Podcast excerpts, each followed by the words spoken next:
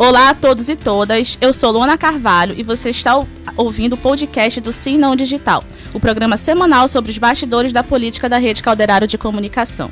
Nesse episódio, eu estou acompanhada do, do editor executivo do acritica.com e editor do Sim Não Digital, Dante Graça. Olá, Luana. E da diretora de conteúdo do jornal A Crítica, Aruana Brianese. Oi, oi. A nossa entrevistada do episódio de hoje é a ex-senadora Vanessa Graziotin. Vanessa foi senadora da República de 2011 a 2019. Antes disso, exerceu três mandatos de vereadora por Manaus e três mandatos de deputada federal pelo Amazonas. Seja bem-vinda, senadora. Muito obrigada. Vamos começar a entrevista pelo tema mais quente dos bastidores da política, né? Que promete ser um, um tema, inclusive, muito discutido, discutido no ano que vem e que, e que a senhora entende bem. Que é a possibilidade dos partidos políticos brasileiros formarem federações. Qual é, na sua opinião, senadora, a principal vantagem desse modelo? Bom, primeiro, boa tarde, obrigada pelo convite. Boa tarde boa a você, Luana, Aruana, Dante, uma alegria, os meninos que estão aqui é, participando e construindo esse programa. É uma alegria muito grande estar de volta, não é? Agradeço muito o convite. E, e dizer que, bom, que eu, eu me sinto muito feliz de estar aqui e ter logo como primeira pergunta essa questão das federações. Sabe por quê? porque ninguém acreditava que nós conseguiríamos aprovar a lei que estabeleceu a possibilidade dos partidos se federarem. Porque, na realidade, eu fiquei no Parlamento Federal durante muito tempo, então, toda véspera de eleições nacionais, há uma reforma política que começa, assim, uma reforma grande, vamos revolucionar o sistema é, eleitoral brasileiro, mas ela sai pequenininha.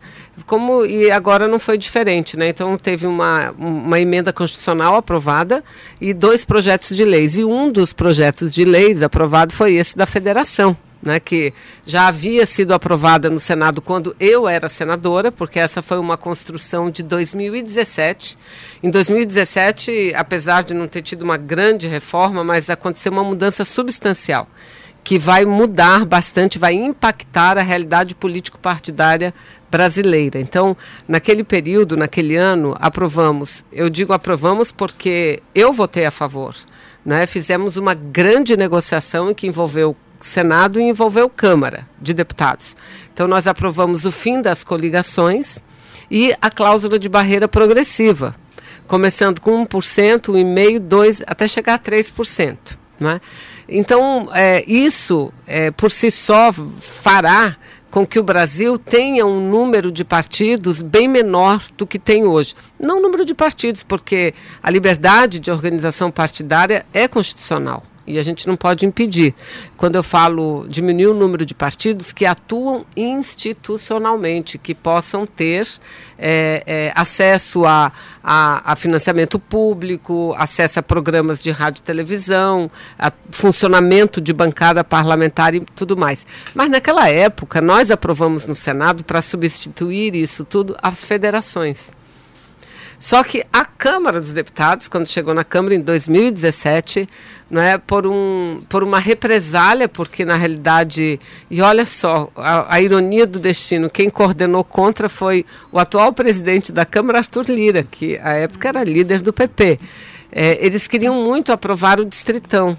Uhum. E como não conseguiram aprovar o distritão, disse também agora ninguém vota à federação. Pronto, aí não votaram. Mas a gente conseguiu com que nessa reforma fosse votada na Câmara, porque o Senado já havia aprovado. E, na sequência, o Bolsonaro vetou. E nós conseguimos derrubar o veto, marcar uma sessão para segunda-feira, dia 27, assim, já com um prazo muito curto, é, o prazo se expirando, porque até o dia primeiro, não é? E o que, que vem a ser a federação? Federação é uma junção de partidos políticos, uma coalizão, a gente pode dizer também, né? É, só que não é uma coligação, tempo, não é uma coligação é, é, feita para eleição. Para, não, não, é permanente. Ela tem que durar, ela, ela não tem tempo de vida, ela é permanente. Uhum. Apenas um partido que quiser, que integrar alguma federação e quiser sair, só pode fazê-lo depois de quatro anos. Uhum. Não é? Então, isso é muito importante. Eu costumo dizer apesar da, da repetição, que é a politização da política brasileira. Porque aí sim a gente vai ter é, coligações não de acordo com interesses é, localizados, momentâneos, é, muitas vezes oportunistas até, não é? Porque um partido que não tem nada a ver com o outro se coliga. Ou seja, é uma crítica que eu faço a um sistema que nós participamos, não é? Porque a junção ela tem que se dar com base no programa. E federação é isso, né? Então, está é, tá aprovada e a possibilidade é, de criar federações, que é a sua pergunta, ela, ela é muito grande. E, e mas qual é o caminho que eu estou vendo que vai se desenhando? Nós teremos, é, principalmente para o lado mais conservador desses partidos mais liberais, não é? é possíveis fusões. A gente viu ontem, né? Ontem já começou, né? Começou. Você veja um o partido enorme, DEM com PSL, porque eram dois partidos que viviam problemas diferentes. Uhum. Se juntaram, então ficou um mega partido agora, né? Não sei se permanecerá depois das eleições, ficará. Mas na esquerda e mais no centro, eu creio que a tendência será as federações. Eu, eu sonho muito e, e, sonho não é só para eleição, eu sonho mesmo que a gente possa voltar a, a, a, estar à frente do poder e com uma coalizão progressista muito forte, sabe? Porque eu acho que o que, o que nos desune é muito menos importante do que aquilo que nos une, não é? Então acho que a gente tem que fazer esse exercício de atuar juntos. Nós temos programas diferentes, mas lá a longo prazo. Uhum no prazo imediato, se você for olhar o que, que o PSB defende, o que, que Mas é, essa, essa pauta comum, né? Ela é, é muito mais fácil da gente visualizar quando a gente enxerga uma eleição é, nacional, em, em nível nacional, em termos federais, né? Quando vai para os estados, aí você começa a ver as especificidades de cada lugar é, aí a minha pergunta é, até que, até que ponto isso pode atrapalhar? Porque ela é uma composição que acontece lá em cima, né? E todos têm que é, seguir nos, nos, estados. Não tem como depois no estado você tem um partido A com um partido B tá junto numa federação aqui no Amazonas eles estarem separados. Pelo que eu entendi, é obrigatório, né? Obrigatório. E em que medida esse, essas particularidades dos estados brasileiros podem impedir, por exemplo, que se configure realmente uma federação, falando é, é, especificamente do PCdoB? Você está vendo como é importante isso? Porque as pessoas elas não vão procurar entrar no partido que facilite mais a sua eleição para vereador, facilite mais a sua eleição para deputado, porque isso não, isso não, não vai mais dar elas vão procurar um partido que, que, com quem elas tenham uma identidade ideológica, com, que elas têm identidade ideológica, porque no funcionamento parlamentar, por exemplo, é como se fosse uma única agremiação. Então, todos aqueles estarão presos a uma mesma orientação, terá um único líder, não é? Enfim, é, é claro que a princípio vai ser muito difícil, mas é um processo educativo. É um processo educativo, né? Que as pessoas porque também lamentavelmente no Brasil muitos políticos eles não eles não sabem o que, que eles querem. Eles não têm um programa né? Não tem assim uma perspectiva. Eles entram para ser vereador para ser deputado e aqui lá, né? não, né? não é não tem né? E na política não é assim na política você tem que ter um programa, um programa para o seu município, um programa para o seu país. E não tem como você separar o programa do país para o programa do município. Porque você fala aqui Estado, Amazonas. Uhum. Imagina, se a gente tem essa dificuldade no Estado, imagina quando chegar lá é Ovarães. Sim. Aí depois você corre lá para o Arini. Será que né? a federação não é um sonho difícil de ser? Não, ela não, ela vai ser, ela vai se acomodando, ela uhum. vai se acomodando e eu acho que veio para ficar.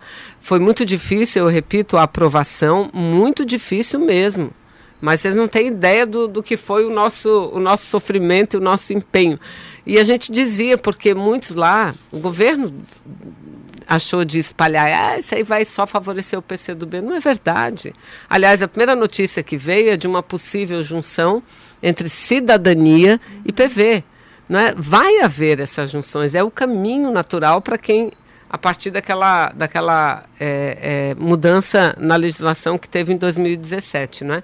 Então eu acho que isso tudo ele vai ele vai se ele é, vai se vai se assentando, vai se assentando. É igual assim você coloca um monte de abacaxi num caminhão, né? A princípio é pouco, mas aí o caminhão começa a andar e vai ajeitando os abacaxis, aí quando você vê, está lá tudo arrumadinho, tudo bonitinho. Na política é assim, é valorizar muito mais do que a pessoa, mas valorizar que programa a pessoa defende, não é? E não adianta achar que mesmo que você está lá no interior, que o, o seu projeto deva ser diferente do que o projeto do Brasil, porque há uma interligação, né? Senadora, nesse, nessa questão da unidade, assim, de você ter essa coerência de atuação municipal, estadual, e nacional, como é que o partido vai, consegue acompanhar esse caminho como um todo? Né? Vou citar um exemplo de que a gente tem hoje aqui na Câmara Municipal de Manaus, por exemplo. Se hoje a gente tivesse uma federação, provavelmente, imagino, né, que PCdoB e PT talvez estivessem do mesmo lado, talvez estivessem numa federação, mas certamente estariam do mesmo lado. Hoje a gente tem dois, os vereadores desses dois partidos, hoje eles fazem uma base para o prefeito, que é do, de um partido menor, do Avante, e que defende é o presidente Jair Bolsonaro, algo que esses dois partidos é, combatem veementemente na atuação nacional. Como fazer para trazer essa, essa coerência, essa unidade no caminho como um todo das federações daqui para frente? Porque essa é uma realidade que né, dificilmente a gente vai conseguir mudar de uma hora para outra. Né? É, isso aí ele vai, você vai começar a operar essas mudanças a partir do momento em que você tiver novas eleições com federações já. As eleições municipais foram as primeiras e as únicas, né, dessas Sim. últimas que eram proibidas coligações. Sem coligação, Sem coligação né? É, então, é, nós vamos ter que esperar a eleição para ir ver como é que acontece, como é que vai acontecer. Obviamente que vai haver muita mudança de partidos. Uhum. Haverá, eu não tenho dúvida quanto a isso, mesmo que você tenha uma janela agora, então haverá muita acomodação. Agora, a janela, ela é antes da formação da, das federações, né? Eu entendi que a federação... É, é não, a federação você pode criar a qualquer tempo. Tá. Se você quiser amanhã criar uma federação, você cria. Aí é vai abrir a janela, tá. exatamente, vai abrir a janela mais lá adiante, né? Ou seja, vai ficar tudo tudo amarrado naquele período mínimo de quatro anos. Eu repito, não é o prazo de duração, não Sim. é eterno, eterno assim, é para sempre. Enquanto Mas com quatro, todos. é, em quatro anos, qualquer um dos partidos podem sair, não é? E aí ele vai estar tá se comprometendo. É, por exemplo, a gente tem conversado muito com direções de outros partidos e o ideal é que a gente fizesse uma ampla federação. Quem e coloca o programa na mesa. Assim, é a favor desse programa que vocês são? Né? Então vamos, vamos nos juntar e vamos caminhar junto. Deixa lá as diferenças ideológicas mais profundas, porque agora nós não estamos discutindo como é que o Brasil vai ser, se a gente vai. É o socialismo, de que jeito. Não, nós ainda estamos na fase de defender um projeto, um novo projeto nacional de desenvolvimento, e isso une todos. Eu né, ia, do eu lado ia de perguntar cá. justamente sobre essas diferenças ideológicas. Né? A gente vê que o nosso momento político atual, a esquerda, ela está enfraquecida. Então, quais seriam os critérios para juntar, para fazer essa federação do, entre os partidos? Ó, oh, eu vou discordar de você, viu, Luana? A esquerda não está enfraquecida.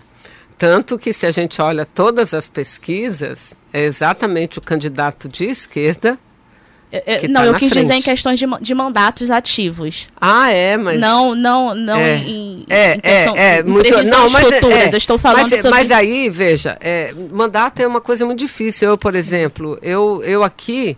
Eu sempre fui muito vinculada ao, como uma parlamentar de oposição. Sempre, não é? Até que nós elegemos um presidente em, é, é, em 2002. Ou seja, eu dizia para as pessoas, eu não, eu não mudei do governo, não fui para o governo, nós elegemos o governo, não é? Uhum. Agora, mesmo esse período que o Lula se elegeu duas vezes e tal, a esquerda nunca elegeu a maioria. Nunca elegeu, sempre teve uma minoria. Né? E a federação, esse é um outro aspecto, ou as federações, ou os partidos maiores. Eu acho que o que a gente precisa inaugurar na política brasileira é exatamente essa coalizão e dar essa governabilidade a partir de projetos. Né? A partir de projetos, porque do contrário, vai ficar o toma lá e da cá. E isso eu digo uma coisa a vocês, quem ficou lá muito tempo, isso existiu e existe agora com muito mais força muito mais força. Não sei se vocês já ouviram falar no RP9. RP9 são aquelas tais emendas que criaram, né? Uhum, é uma coisa louca, gente. Eu não, nunca tinha ouvido falar e nem, nem sabia que criaram uma emenda de tal de relatores uhum. e essa emenda é só o orçamento todo. Aquilo que não é, aquilo que não é obrigatório vai para essas emendas. Então, né? Aí é uma distribuição. Eu acho que tem que parar com isso. Por exemplo, a nossa bancada do Amazonas é uma bancada muito pequena. Aliás, uma bancada muito prejudicada. Era para a gente ter 10 deputados e nós só temos oito, né? Não sei por que, que não teve a luta nesse, nessa legislatura. Quando nós estávamos lá, que eu estava lá no Senado, a gente lutou muito. Nós ganhamos, lembram? Nós ganhamos no TSE. Mas é, foi aprovado um projeto de resolução é, é, é, é, como é que se diz, um projeto de resolução desfazendo a decisão do TSE, que estava nos dando os dois deputados que nos faltam. Aí fizeram uma resolução é, acabando com aquilo, com a decisão Aí, do TSE. Sentido, o Amazonas acaba, né? Sub, né? subrepresentado. Mas aí eu lembro que à época eles se comprometeram perante o, o ah, exatamente. A regularizar a representatividade brasileira de acordo, ou seja, de acordo com a Constituição, de acordo com a população, não é? Uhum. Então, é, é, é, esse tipo de coisa a gente precisa, então, essa bancada, ela tem que se unir em torno de projetos. E não é só na defesa da Zona Franca, é projeto mesmo para ver o que, que nós queremos da União. Ó, o, no, o projeto que o Amazonas precisa é a BR-319. O projeto Amazonas... É um dos, né? Você está falando hipoteticamente? Ou é? não, não, é, é um dos, né? Porque esse é muito forte, vem a, vem a nossa cabeça, não é? É um dos. Agora, é claro que eu sempre defendi a BR-319 com muito cuidado, e eu, porque eu acho que é possível você fazer uma estrada parque, eu acho que é possível você investir muito é, no entorno da BR, porque fazer por fazer, aí de fato você pode transformar a nossa 319 numa 163, que uhum. é muito complicado, né? Não só do ponto de vista ambiental, mas social também. Mas como é que a senhora avalia hoje a atuação da bancada do Amazonas lá no Congresso Nacional? Tanto, no, tanto na Câmara dos Deputados quanto no Senado. Eu sei que a senhora teve 20 anos aí de experiência lá em Brasília e agora teve fazendo essa atuação de bastidores aí em relação à, à aprovação das federações. Como é que a senhora avalia essa atuação hoje? Olha, é, eu possivelmente serei candidata, né? Então acho melhor eu não avaliar, né? Não, não, porque aí vai estar carregado muito de questões políticas. Deixe para a população avaliar. Melhor já, assim, né? Já ia inclusive chegar nessa pergunta, né? A senhora falou sobre as projeções é, para as próximas eleições e a, e a pergunta seria: a senhora vem candidata a deputada federal, a senadora já tem algo fechado? Então, fechado, fechado, a gente não tem nada na vida da gente, né? Porque ninguém sabe o dia de amanhã. Claro que a gente faz planos, a gente projeta e, e, e eu, pessoalmente, eu nunca tive planos pessoais, né? É, quem me conhece sabe que eu cheguei no parlamento sem querer. Eu fui candidata em 1986, né? É, a um cargo porque o partido tinha reconquistado a legalidade em 1985 e eu fui candidata para ajudar uma chapa. Né, para ajudar a mostrar que o Partido Comunista não é aquela coisa ruim que dizem, pelo contrário, a gente luta por justiça social. Né? É como dizia sempre o Flávio Dino quando estava no partido, mas continua sendo um grande amigo. Não é? Se tem alguém que pratica o que está na Bíblia, esse alguém somos nós. Porque eu, sabe, até hoje, até hoje, mãe de Aruana, mãe da Aruana era professora da universidade, uma pessoa que eu também me inspirei muito, não é? Porque naquela época havia assim muito compromisso social, eu acho que até maior do que hoje, não é? E, e quando você, você vive, a gente vive numa sociedade, é, a sociedade é, cuja organização política, econômica, social é capitalista, né? Então, Cada nossa, um si, né? Não, e, e, o capital é o mais importante. Eu acho que não, eu acho que as pessoas são mais importantes do que o capital, não é?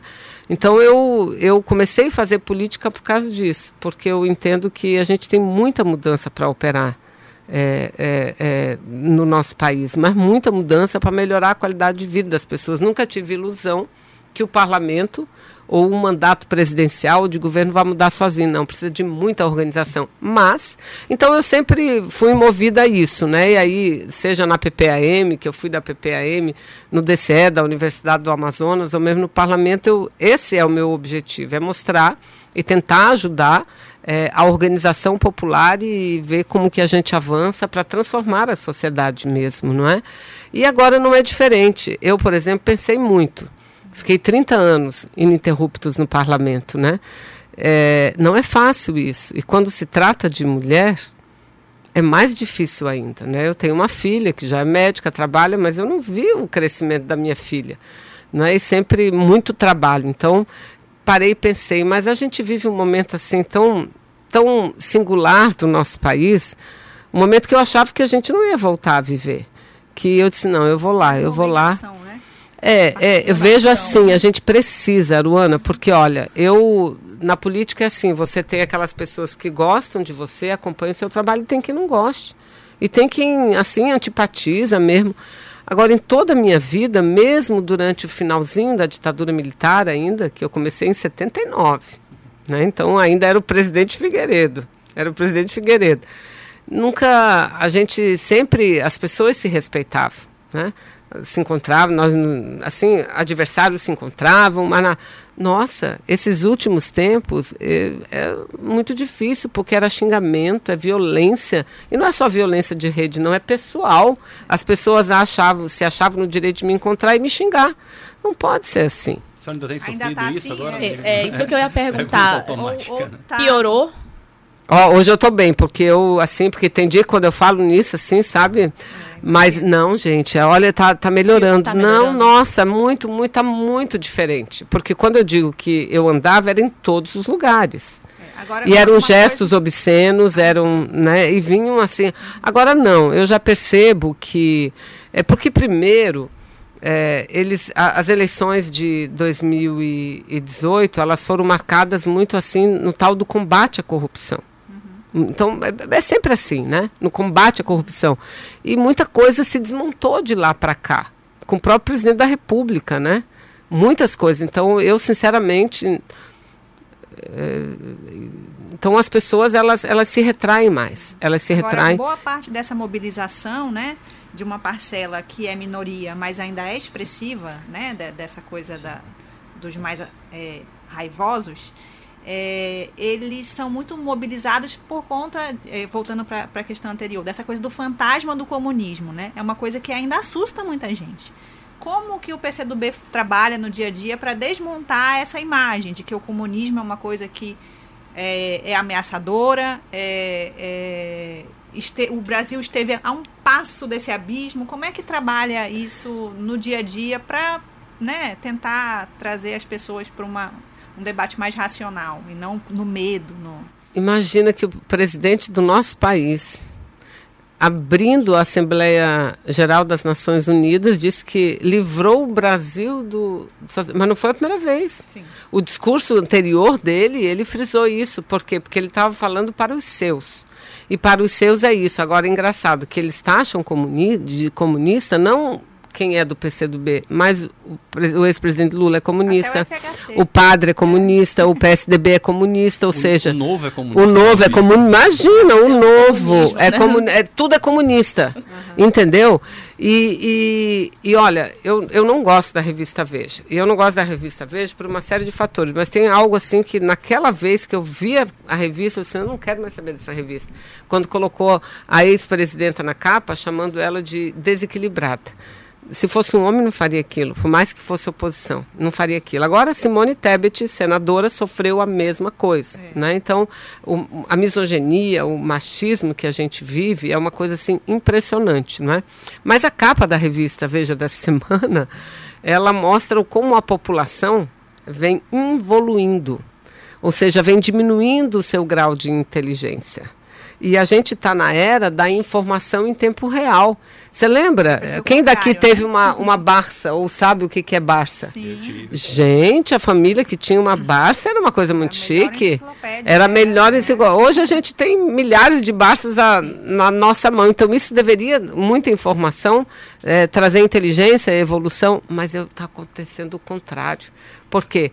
Porque a carga emotiva que se joga, carga emotiva, é, a ideologia que se muitas vezes se inventa, ela é tão forte que ela toma conta das pessoas. E, e aí veja, aí veja o comunismo.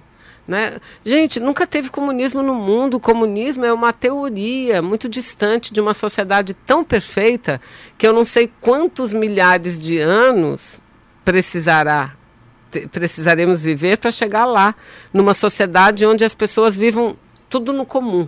tudo no comum, não é? é o que fazer para desmontar isso? O que fazer? Eu acho que, é, primeiro, a população, a, a, população mais pobre, mais carente, né?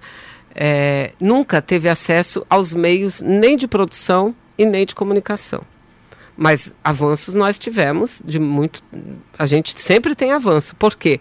Porque, porque chega uma hora que é, a, a, perversidade contra a maior parte do povo é tão forte que aquela comunicação, aquela comunicação que tenta embotar o seu pensamento, que tenta lhe desviar do caminho da sua própria libertação, aquela já não faz mais efeito. Chega uma hora que a pessoa não vai mais é, ouvir ou ler aquilo que o número 5, o número 4, não sei quantos tem, o número 4 escreveu lá na, no Facebook. Chega uma hora que ela vai dizer, não, eu estou pagando uma gasolina que não dá. Não dá. Então não é, não é bem assim. Eu não, não tenho condições mais de comer frango, né? Então não dá. Minha vida está muito ruim. Eu estou trabalhando feito uma condenada e não tenho uma proteção social. Porque se a gente for olhar o que vem acontecendo de 2000 e, e 16 para cá, é tudo retrocesso para o povo. Tudo retrocesso para o povo. Né? É uma coisa assim impressionante. Vocês lembram quando nasceu a CLT? Por que nasceu a CLT? A consolidação das leis de trabalho. Porque as pessoas tinham que ter uma carga horária de trabalho definida. Elas tinham que ter um direito a um descanso anual, receber um salário, um pouquinho a mais. Elas tinham esse direito. Ficar doente, elas tinham que ter uma proteção. Cadê isso? O que, que é o Uber? O que, que são esses aplicativos que estão tá funcionando para tudo? Nós estamos voltando, gente. Então, como que a gente combate? É um ciclo, porque a vida não é uma estrada reta, né? É uma estrada que vai. Sabe que um dia desse me mandaram, eu sabe uma coisa? Vou postar esse negócio aqui. Um discurso do Colo de Mello. Gente, se você fechar assim o olho e botar aquela, aquele negócio que muda a voz da pessoa, parecia o Bolsonaro falando né? Porque o patriotismo, porque não sei o quê, porque o comunismo e no socialismo. Então, é isso, a gente tem que a gente tem que investir na formação e na informação. Só que eu digo o seguinte a vocês, por mais que a gente invista, nós nunca chegaremos ao nível deles, porque eles são os proprietários disso. Tá aí, ó, esses dias teve depoimento lá nos Estados Unidos do, do maior milionário do mundo, que é o dono do Facebook, do Instagram, não é? E que eles, eles te colocam, você que está lá é um, um, um, é um usuário lá daqueles, eles te colocam na frente de quem eles quiserem. Se eles quiserem te colocar na frente de 100, eles colocam. Se quiserem colocar de 100 mil, eles colocam. Se não te quiser te colocar, eles também não te colocam. Eles têm o poder de manda. Mas isso não é suficiente, porque chega uma hora que a situação é tão difícil a do povo que a realidade se impõe que aí há uma explosão, mesmo contra esse poder que eles têm. Vanessa, é, na eleição de 2010, é, você teve 672 mil votos. Em 2018, 373. Olhando hoje, assim, para trás, você consegue é, dizer o que, que teve de diferente entre as duas para ter uma diferença tão grande para menos de votos? Nossa, muita coisa de diferente. Mas primeiro eu quero dizer o seguinte: 370 e poucos mil votos, quase 400. Dos votos válidos, quase então, 400, quase 400 mil votos, foi muito voto. Eu, sinceramente, depois eu olhei o mapa, eu ganhei, por exemplo, é, em municípios como Parintins. Me pergunte quem que me apoiava em Parintins. Ninguém. Ninguém me apoiava em Parintins. Eu não tinha apoio de nenhum deputado forte. Tinha, sim, companheiros, é, é, vereador, alguma outra, vereadora Vanessa, por exemplo. Né? Assim, era quem me apoiava. Mas é, Maués, é, Silves, ganhei em alguns municípios, não é? E, e o que, que aconteceu nas eleições de 2018? Primeiro é isso que a gente está falando aqui, essa onda de desinformação. Tudo que a gente vem vivendo no país, eu colocaria como um marco o ano de 2013, o ano de 2013, quando tiveram aquelas manifestações que diziam que aquilo era espontâneo, aquilo não tinha nada de espontaneidade. Quando porque... o gigante estava acordando. Né? Exatamente, né? aquilo não tinha nada. É, era todo o tempo no seu celular que você recebia. E aqueles disparos vinham de algum lugar. Aí manifestações que começaram com protesto de preço de passagem de ônibus, mas que não queria sindicato, não queria entidade, não queria partido, não queria nada. Engraçado, aqueles lá hoje são tudo de partido, De onde é que veio o novo? Deputados financiados é, é, pelo grande capital. Aliás, aquela Vaza Jato, a Vaza Jato, nos ajudou muito. Entre as mensagens dessa Vaza Jato, e foram muitas, tem uma lá daquele procurador, como é o nome dele? O, do PowerPoint. Dallagnol. Ah, o Dallagnol. Tem uma mensagem dele logo após o primeiro turno das eleições, dizendo que foi ótimo. Citando a senhora. Né? Exatamente. Olha, já não vai voltar Dilma, não vai voltar Requião, não vai voltar Lindbergh, não vai voltar Graziotin né? E mais alguns nomes que eu não lembro que ele citou. Então, a gente foi vítima, e aqui no estado do Amazonas... No processo de impeachment, a senhora passou por um desgaste também ali junto com a, com a presidente, porque era sempre uma voz muito firme, né? então, aqui no Amazonas, tudo, tudo veio para mim. Tudo. Não teve outra pessoa. Diga qual foi o outro parlamentar em nível estadual, em nível federal, que tivesse sido é, associado. É, associado a isso. E isso foi uma, uma opção que eu fiz. Porque aquilo que eu disse a vocês, eu estou lá para defender trabalhador, para defender mulher, e eu tenho, assim, plena convicção. Hoje tem uma matéria muito importante, que acho que foi num desses grandes sites de notícias, não sei qual exatamente, que mostra que, assim, o título da matéria é, é Não houve, depois da reforma trabalhista, aquele boom de crescimento de empregos prometidos. E aumentou a informalidade. A gente já sabia. A gente já sabia disso. A reforma trabalhista não era para criar emprego. Não. A reforma trabalhista era para tirar direito. Né? Então eu me posicionei daquele jeito. Aonde é, as pessoas não foram tão contaminadas como em algumas localidades do interior, aí foi que eu avancei mais. Mas houve essa contaminação. Então eu digo que desde 2013 a gente sofre muito. E, e os maiores alvos foi uma presidente que perdeu o mandato sem ter cometido um crime. Hoje ninguém mais questiona se foi golpe ou não foi. Todo mundo sabe que foi golpe. Todo mundo sabe que foi golpe. Aliás, participei de uma entrevista um dia desse e, e uma pessoa muito inteligente lá, ligada a um senador, diz: Não, porque o senador me dizia que se fosse outro presidente, não teria caído. É porque a Dilma não conversava. Porque ela não era política. Ou seja, era por causa disso. Eles tomaram uma decisão política de tirá-lo. Mas para quê? De tirá-la? Para quê? E na sequência veio a prisão do presidente Lula, porque senão é aquela velha história: você nada, nada, nada e morre na praia, porque ele venceria as eleições. Né? E eles precisavam continuar no poder para fazer o que estão fazendo. Gente, eles estão destruindo o Brasil. A nossa energia, não quero nem falar do Brasil, vamos falar da gente. Ela está privatizada totalmente. Por enquanto, pela formatação da lei que determinou a privatização, as empresas privadas que estão atuando no setor recebem ainda muita injeção de recurso público. Uhum. E quando isso acabar? Como é que vai manter a energia lá no interior? Quer dizer que os municípios do interior, em Amundá, é, São Gabriel da Cachoeira, eles são municípios capazes de gerar energia é, ao, de forma autossuficiente? Não são. Tá aí, gente. E tem uma estrutura bem deficitária hoje, mesmo com toda essa injeção. Vendendo de... tudo, entregando a preço de banana. A preço de banana. A preço de banana, é gasoduto, é tudo, tudo que a gente Qual construiu é a duras penas. Isso? Você veja, a, a, a, gasolina e, o, e o, o, diesel e os combustíveis como um todo, sete e poucos reais o litro, gente. Ainda vem o presidente e diz, ah, culpa do ICMS. O ICMS nos estados, a diferença, uhum. não são todos alíquotas, alíquotas diferentes, mas há mais de 20 anos eles, as alíquotas não se movem, são as mesmas. No Amazonas desde 1997. Desde 97. Então agora, é esse é culpado? É esse? É alto? O tributo é alto mas é a da maior arrecadação que o Estado tem, que deveria fazer saúde, deveria fazer educação. O que, que eleva o preço da gasolina é o dólar. Agora, como é que alguém. Eu, a Aruana, eu estava mexendo nas minhas coisas um dia desse, estava olhando. Em, em 2016, eu apresentei uma proposta de investigação para investigar a nova política de preços da Petrobras. Porque quem ganha com isso são os acionistas, porque eles venderam de 2016 para cá a maior parte das ações. Então são os privados que ganham com isso. Então eu, eu faria, a gente está voltando lá, o que, que atrapalhou, né? Então, primeiro é isso, politicamente a gente foi muito vítima, eu fui e sabia. Segundo, tivemos um outro problema político aqui no Amazonas que eu fiquei muito só. Eu fiquei isolado. Vocês lembram que na véspera é, é, das coligações, nada, durante o período das coligações, eu fiquei sabendo pela imprensa que a gente não comporia mais a coligação que nós construímos. Nós construímos a coligação. A gente construiu, porque se dependesse de outros partidos, a coligação não teria saído.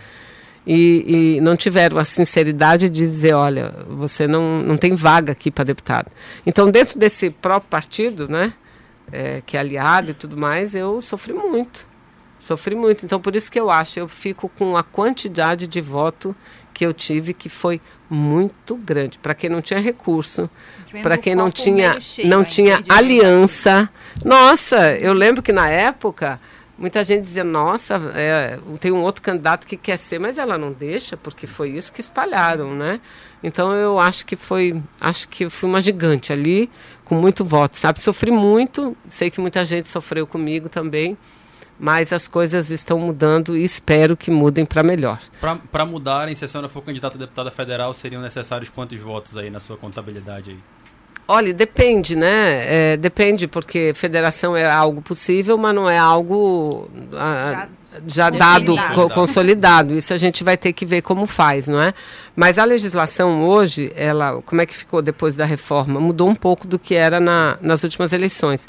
Então, um partido político, é, ele precisa, para eleger um deputado, alcançar pelo menos 80% 80% do. Votos válidos. Né? Não, do, do 80% do quociente eleitoral. Então, digamos, se o quociente eleitoral no Amazonas for de 200 mil, vamos arredondar aqui, 80% de 200 mil é menos 40, 160 mil. Né? É isso? É isso. 160 mil. Precisa, e o candidato individualmente tem que ter 20% dos votos do quociente, ou seja, 20% de 200 mil seria 40 mil votos, né? Os 20% nunca nenhum deputado se elegeu menos do que isso. É o que pega é isso, né? É, então é óbvio que nós estamos nos preparando para todos, todo e qualquer cenário, né? A gente se não tiver coligação, se não tiver federação, a gente vai trabalhar com uma chapa própria né? Vamos trabalhar com uma chapa boa, ou seja, e, e vamos ver, né? Vamos e é isso. Eu espero que o que marque essa próxima eleição seja aquilo que você está defendendo, o projeto. Né? O projeto 2014, por exemplo, que foi era Écio contra Dilma, foi muito difícil, muito difícil. Eu me lembro que no segundo turno era assim um debate, mas era um debate bonito de ver, porque era um debate de projeto. Ele dizia, não, tem que privatizar. Ela dizia, não, não pode privatizar. Não, porque é isso. Você sabe, é, é, eu sou da área de saúde. Eu, eu ficava doente em ver que eles estavam preparando a privatização dos dois maiores laboratórios públicos que a gente tem. É, Farmanguinhos, que é da Fiocruz, em São Paulo estava pronto o edital da, da, do leilão lá do, de licitação para privatização do Butantan. do Butantan. Por que, que eles voltaram atrás? Porque na hora da dificuldade, não é o privado que vai te ajudar. Aliás, falar de notícia, é outra notícia. Diz que um senhor que ficou dois meses, não sei quanto tempo, numa UTI. Vocês viram? Eu vi. Está Sai... devendo 2 milhões e 600 mil. Saiu da UTI devendo 2 milhões. Você veja, é, uma, é cruel. Porque não tinha vaga no hospital. Então, é isso que um dia as pessoas vão se conscientizar. É isso que elas vão se conscientizar. Então, quando chega alguém que sobe num carro e diz, eu sou de direita, eu sou conservador, já pensou? Está defendendo isso. Então, vai chegar uma hora que as pessoas vão perceber quem é que está do seu lado e quem não está. É, senadora, é, nós temos dentro da coluna do Sim Não, do jornal impresso mesmo, a seção sobe e desce, né? É, que a gente, a gente elege uma personalidade, um político, alguma situação que esteja acontecendo para subir, que seja positivo, e no desce, claro, o oposto, algo que seja negativo. Se a senhora, senadora, fosse a editora do jornal A Crítica hoje, por um dia, por um dia e tivesse que eleger duas pessoas para subir, ou duas, duas uma. pessoas. Uma? É, uma pessoa. Já, eu já quero fazer todo o meu todo o nosso tá trabalho já, né? Já. É. é. um sobe e um desce. um sobe e um desce. Quem seria essa pessoa que você subiria e quem você desceria? Olha, você precisa. É, é para descer, eu não tenho dúvida nenhuma, né? Não tenho dúvida nenhuma. Para subir, porque eu tenho tantas pessoas que eu gostaria que subissem, que vai ficar um pouco mais difícil eu dizer aqui. Mas para descer é o, é o Bolsonaro. Né? Hoje, quando a gente fala assim, faz manifestação contra eles, contra ele, é porque ele é que representa todos os males do Brasil. Ele hum. representa todos. Então, se para a gente poder superar uma série de problemas, é, e problemas que o povo vive no dia a dia, que a mulher, dona de casa, sofre porque não tem emprego, porque mal consegue uma faxina ou outra para sustentar as duras penas da sua família. É disso que nós estamos falando, né? É disso que nós estamos falando, de melhorar a vida do povo. Então o Bolsonaro desce sem dúvida nenhuma. E o, o que subiria? O que subiria, eu acho que, por exemplo, é, eu admiro muito, admiro pela sua amplitude, quero que fique bem claro, pela sua amplitude é, que é o presidente Lula, o ex-presidente Lula, pela amplitude, porque é alguém que tenha ficado na cadeia. É, por 600 dias, praticamente, foram quantos? Foram 600 e poucos dias, ou quase 600 dias. É, geralmente, uma pessoa que sabe que está lá, sabe que está lá é, de forma injusta, injusta. A pessoa teria tudo para sair de lá e, e, e virar as costas e não, mas ele está tendo a capacidade de conversar e está sofrendo crítica por isso, né? Tendo a capacidade de conversar com todos, porque no fundo ele sabe que é, os iguais a ele, ou os que são mais próximos a ele, não, não somaram força suficiente ainda para a gente fazer uma virada. E a gente tem que colocar à frente de qualquer coisa hoje a defesa do Brasil e a defesa da vida, né? Então, por isso que vocês, ah, mas em 2016 a senhora ficou sozinha. Eu fiquei sozinha, fui a única da bancada. Agora, nem por isso eu deixo de conversar, porque o 2016 ficou lá atrás. Nós temos agora o 2021, 2022, temos um, um, um completo irresponsável no poder. Não é só porque cria esses factoides, porque fala besteira. Convivi com Bolsonaro 20 anos. Eu nunca viajei com ele aqui para o nosso estado várias vezes, inclusive né, atividades das Forças Armadas. Nunca troquei palavra com ele, não era eu. Ninguém trocava palavra com ele porque ele só, ele só se manifestava assim para esculhambar a mulher, esculhambar os homossexuais, é, é, é, enaltecer a ditadura, o Ustra, que é a maior, o maior líder dele, um, um, um torturador, não é? Então, é, é isso que tem que nos mover, esse espírito de a gente deixar o que ficou e olhar para frente, que nós temos um país muito rico, um país muito grande, mas de uma, uma gente que está empobrecendo muito. Voltamos para o mapa da miséria, voltamos para o mapa da fome, cadê os nossos programas de casas populares? Né? Hoje, é, é, quem, quem ganha até 2 mil não acessa mais a possibilidade de ter uma casa própria ou seja, mudaram tanto a política que só aquele que ganha um pouquinho melhor. É, é o inverso, uma política de, que devia servir para o povo serve cada vez a um número menor de pessoas. Então, eu admiro muito ele por essa, por essa questão, né? essa amplitude, essa forma generosa como ele vem tratando, é, como ele vem se portando é, pega o exemplo do Ciro. O Ciro, adoro o Ciro pessoalmente, também convivi muito com o Ciro, Ciro Gomes, né? Mas é algo assim que destoa de tudo, né?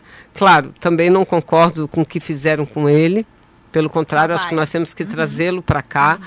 Mas não é a postura que um brasileiro, um verdadeiro patriota, uma verdadeira patriota tem que ter. Porque engraçado, essas palavras, patriotismo, família, é, tá tudo lá de lá.